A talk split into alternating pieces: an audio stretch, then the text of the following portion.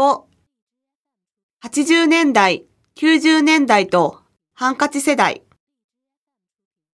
会話1、頑張れ。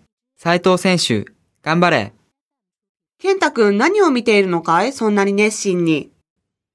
東京六大学秋季野球リーグ戦だよ。今は、早稲田対放大。向こうは、稲刈り対戦と、自ら宣伝しているんだ。今、試合の真っ最中なんだけどさ、あの早稲田の斉藤選手、かっこいいぜ。ああ、そう。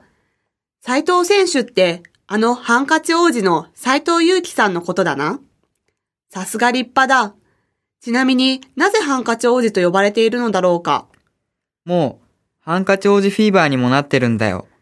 斉藤選手が、いつも折りたたんだハンカチで、上品に汗を拭う仕草が印象的だったから。また、ハンカチ世代という言葉も出てるんだよ。ハンカチ世代？そう。もともとは、斉藤選手と同学年の野球選手をことを指したけど、今は、女優界などの他の世界でも使うようになっているみたい。つまり、俺と同じ80年代後半生まれの世代のことを言うんだ。そうか。というと、これからの日本の同情世代だね。同情世代？ははは。それはそれは。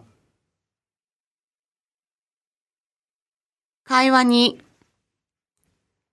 王さん、北京五道港の駅前のデパートの大きな看板に、85アット五道港 .com と書いてあるんだけど、あれは一体どういう意味？85か。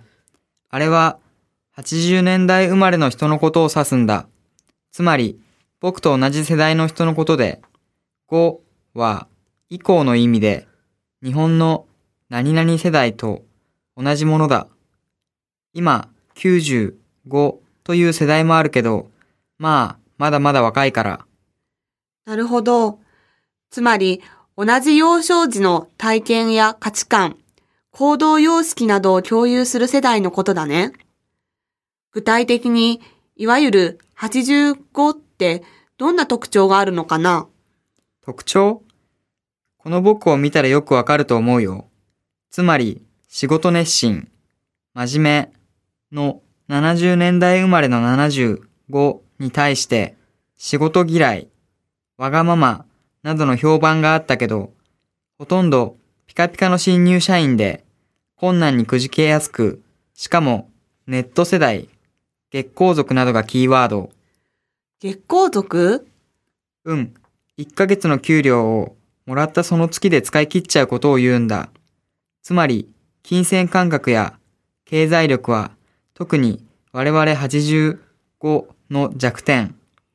小さい時から家庭環境に恵まれて、両親やその親の世代に過度に大事にされて育ったので、どうしても金遣いが荒くなりがちだからかな。ははは。